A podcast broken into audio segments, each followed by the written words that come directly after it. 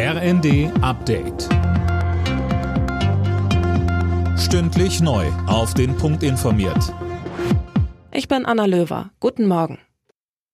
Bundesverteidigungsministerin Lambrecht hat zum ersten Mal seit Kriegsbeginn die Ukraine besucht. In der Hafenstadt Odessa traf sie sich mit ihrem ukrainischen Amtskollegen Resnikow. Mehr von Max Linden. Dabei sicherte Lambrecht der Ukraine die Lieferung eines ersten hochmodernen Luftabwehrsystems innerhalb weniger Tage zu.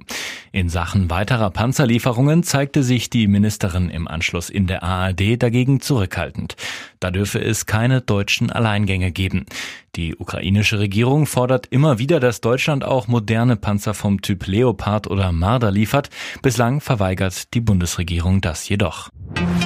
Aus der beschädigten Pipeline Nord Stream 2 tritt mittlerweile kein Gas mehr aus. Das hat die Betreiberfirma erklärt. Innenministerin Faeser kündigte in der Bild am Sonntag eine gemeinsame Untersuchung der Lecks mit Dänemark und Schweden an.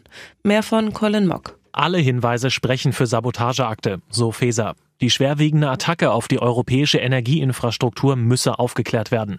Das erfordere die Expertise von Marine, Polizei und Nachrichtendiensten.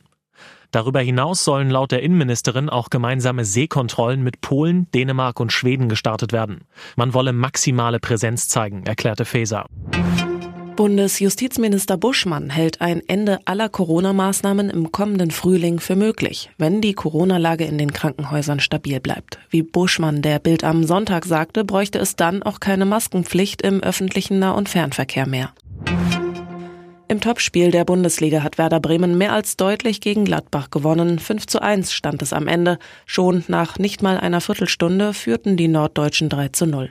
Die weiteren Ergebnisse. Leipzig-Bochum 4 zu 0, Wolfsburg-Stuttgart 3 zu 2, Köln-Dortmund 3 zu 2, Frankfurt-Union Berlin 2 zu 0, Freiburg-Mainz 2 zu 1. Alle Nachrichten auf rnd.de